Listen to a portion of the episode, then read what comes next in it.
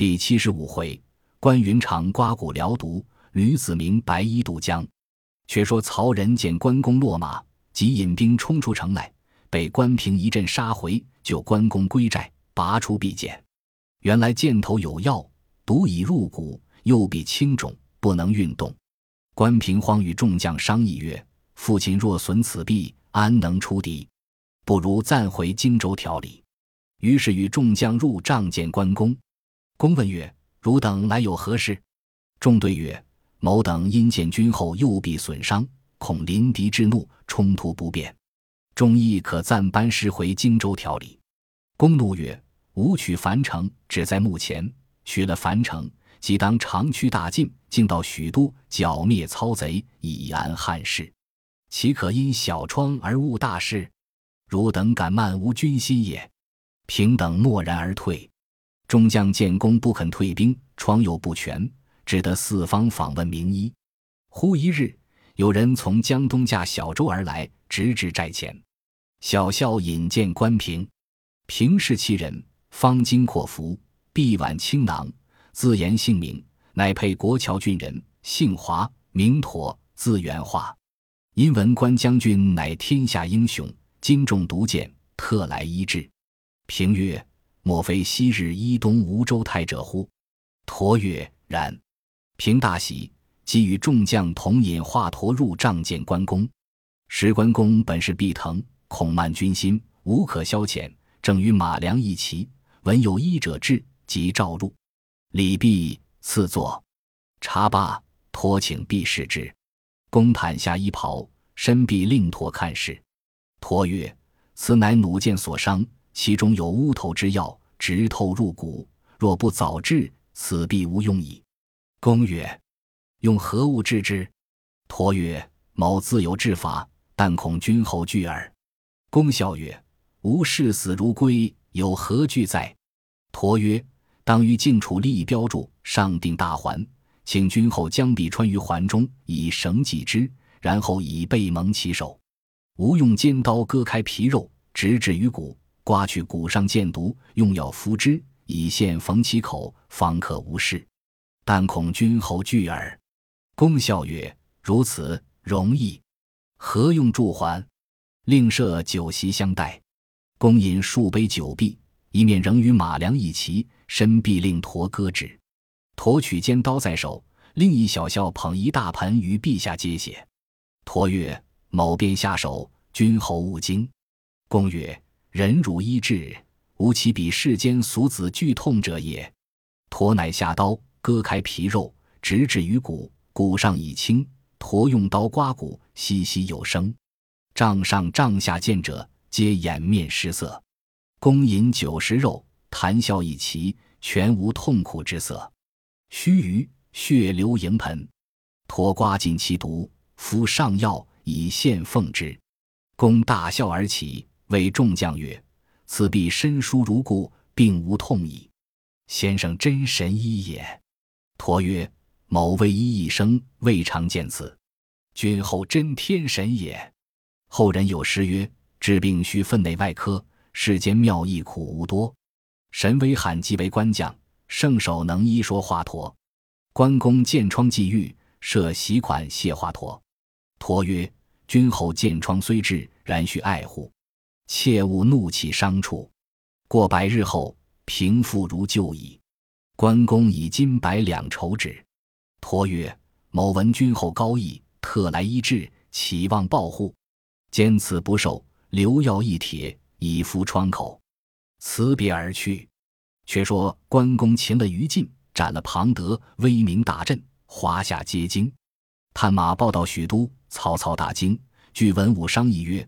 某素知云长智勇盖世，今据荆襄，如虎生翼。于禁被擒，庞德被斩，魏兵错锐。唐比率兵直至许都，如之奈何？孤于千都以避之。司马懿谏曰：“不可。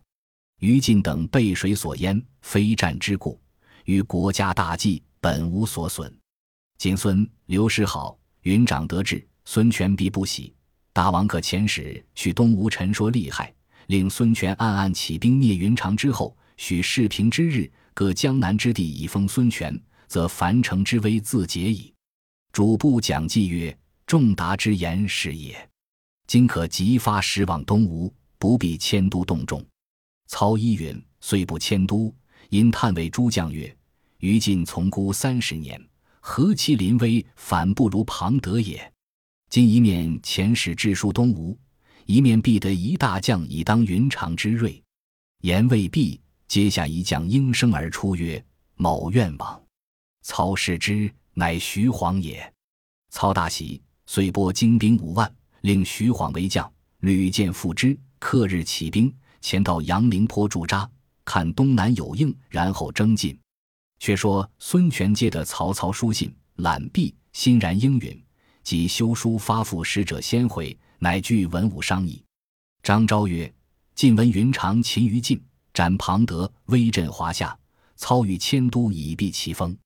今樊城危急，遣使求救，事定之后，恐有反复。权未及发言，忽报吕蒙乘小舟自路口来，有失面饼。权召入问之，蒙曰：“今云长提兵为樊城，可乘其远出，袭取荆州。”权曰：“孤欲北取徐州，如何？”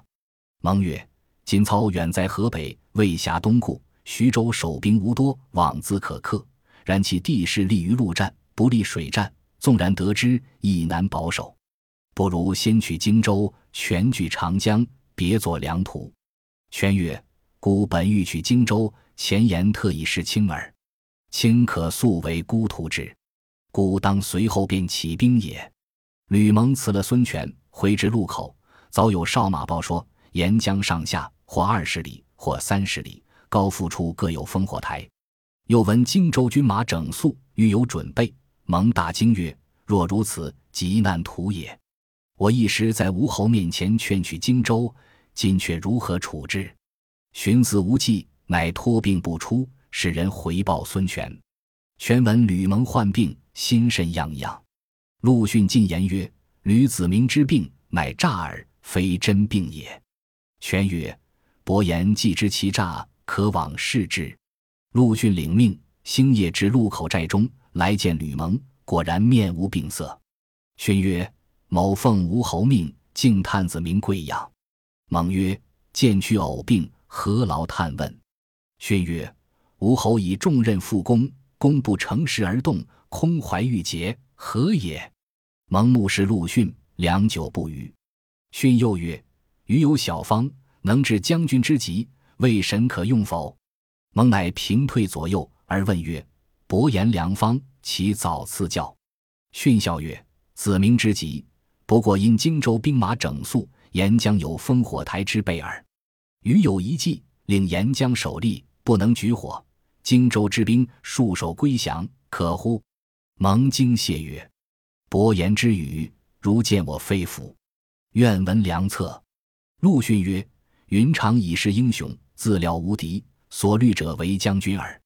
将军乘此机会托疾辞职，以路口之任让之他人，使他人卑辞赞美关公，以交其心，必必尽撤荆州之兵，以向樊城。若荆州无备，用一旅之师，别出其计以袭之，则荆州在掌握之中矣。蒙大喜曰：“真良策也。”由是吕蒙托病不起。上书辞职，陆逊回见孙权，据言前计。孙权乃召吕蒙，还建业养病。蒙至，入见权，权问曰：“路口之任，西周公仅见鲁子敬以自代，后子敬又见卿自代，今卿亦须见义才望兼龙者，代卿为妙。”蒙曰：“若用望重之人，云长必然提备。”陆逊意思深长，而未有远名，非云长所记。若即用以代臣之任，必有所己。权大喜，即日拜陆逊为偏将军、右都督，代蒙守路口。逊谢曰：“某年幼无学，恐不堪重任。”权曰：“子明保卿，必不差错，卿无得推辞。”逊乃拜受印绶，连夜往路口，交割马步水三军已毕，即修书一封，具名马、衣锦、酒礼等物。前使击赴樊城见关公，使公正江西见窗，按兵不动。忽报江东路口守将吕蒙病危，孙权取回条理，进拜陆逊为将，待吕蒙守路口。金训差人赍书据礼，特来拜见。关公召入，指来使而言曰：“众谋见识短浅，用此孺子为将。”来使伏地告曰：“陆将军呈书备礼，一来与君后作贺，二来求两家和好。”兴起笑流。公差书使之，书辞极其卑谨。关公揽毕，仰面大笑，令左右收了礼物，发付使者回去。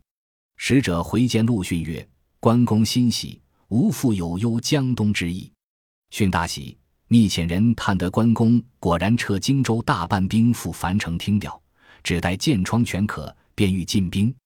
逊察之备悉，即差人星夜报之孙权。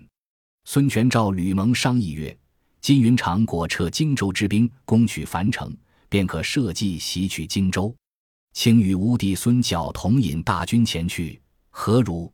孙角字叔明，乃孙权叔父孙敬之次子也。蒙曰：“主公若以蒙可用，则独用蒙；若以叔明可用，则独用书名。岂不闻昔日周瑜、程普为左右都督，事虽决于虞，然普自以旧臣而居于下，颇不相慕。”后因见于之才，方是敬服。今蒙之才不及于，而书名之亲胜于普，恐未必能相继也。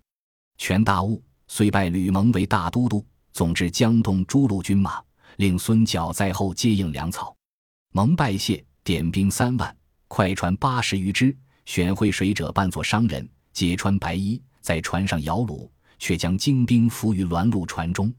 赐掉韩当、蒋钦。朱然、潘璋、周泰、徐盛、丁奉等七员大将相继而进，其余皆随吴侯为合后救应。一面遣使致书曹操，令进兵以袭云长之后；一面先传报陆逊，然后发白衣人驾快船往浔阳江去。昼夜暂行，直抵北岸。江边烽火台上守台军盘问时，无人答曰：“我等皆是客商，因江中阻风。”到此一避，遂将财物送于守台军士，军士信之，遂任其停泊江边。约至二更，栾路中精兵齐出，将烽火台上官军覆倒，暗号一声，八十余船精兵聚起，将紧要去处墩台之军进行捉入船中，不曾走了一个。于是长驱大进，进取荆州，无人知觉。将至荆州，吕蒙将沿江墩台所获官军。用好言抚慰，个个重赏，令转开城门，纵火为号。众军领命，吕蒙便叫前导。比及半夜，到城下叫门，门吏认的是荆州之兵，开了城门。众军一声喊起，就城门里放起号火，吴兵齐入，袭了荆州。吕蒙便传令军中，如有妄杀一人、妄取民间遗物者，定按军法，原任官吏。并依旧职，将关公家属另养别宅，不许闲人搅扰。一面遣人申报孙权。一日大雨，蒙上马引竖旗点看死门，忽见一人取民间若利以盖铠甲。蒙贺左右直下问之，乃蒙之乡人也。蒙曰：“汝虽系我同乡，但吾号令已出，汝故犯之，当按军法。”其人泣告曰：“某恐与世关铠。”故取遮盖，非为私用。启将军念同乡之情，蒙曰：“吾故知汝为副官铠，然终是不应取民间之物。”斥左右推下斩之。枭首传师毕，然后收其尸首，弃而葬之。自是三军振肃。不一日，孙权领众至，吕蒙出郭迎接入衙，权位劳毕，仍命潘逊为治中。掌荆州事，兼内放出于禁，遣归曹操。安民赏军，设宴庆贺。权谓吕蒙曰：“今荆州已得，但公安府士人，南郡糜芳，此二处如何收复？”言未毕，忽一人出曰：“不须张公指见，某凭三寸不烂之舌，说公安府士人来降，可乎？”众视之，乃于藩也。权曰：“众降有何良策？”可使复世人归降。藩曰：“某自幼与世人交厚，今若以利害说之，必必归矣。权大喜，遂领于藩领五百军，径奔公安来。却说傅士仁听知荆州有失，即令闭城坚守。于藩至，见城门紧闭，遂写书拴于箭上，射入城中。军士识得，献与傅士仁。士仁拆书视之，乃招降之意。览毕。想起关公去日恨无之意，不如早降，即令大开城门，请于藩入城。二人礼毕，各诉旧情。藩说吴侯宽宏大度，礼贤下土，世人大喜，即同于藩基印绶来荆州投降。孙权大悦，仍令去守公安。吕蒙密谓权曰：“今云长未获，留世人于公安，久必有变，不若使往南郡招糜芳归降。”权乃召傅士仁谓曰：“糜芳与卿交厚，卿可招来归降，孤自当有重赏。”傅士仁慨然领诺，遂引十余骑，径投南郡招安糜芳。正是今日公安无守制，从前王府是良言。未知此去如何？且看下文分解。本集播放完毕，感谢您的收听，喜欢请订阅加关注。主页有更多精彩内容。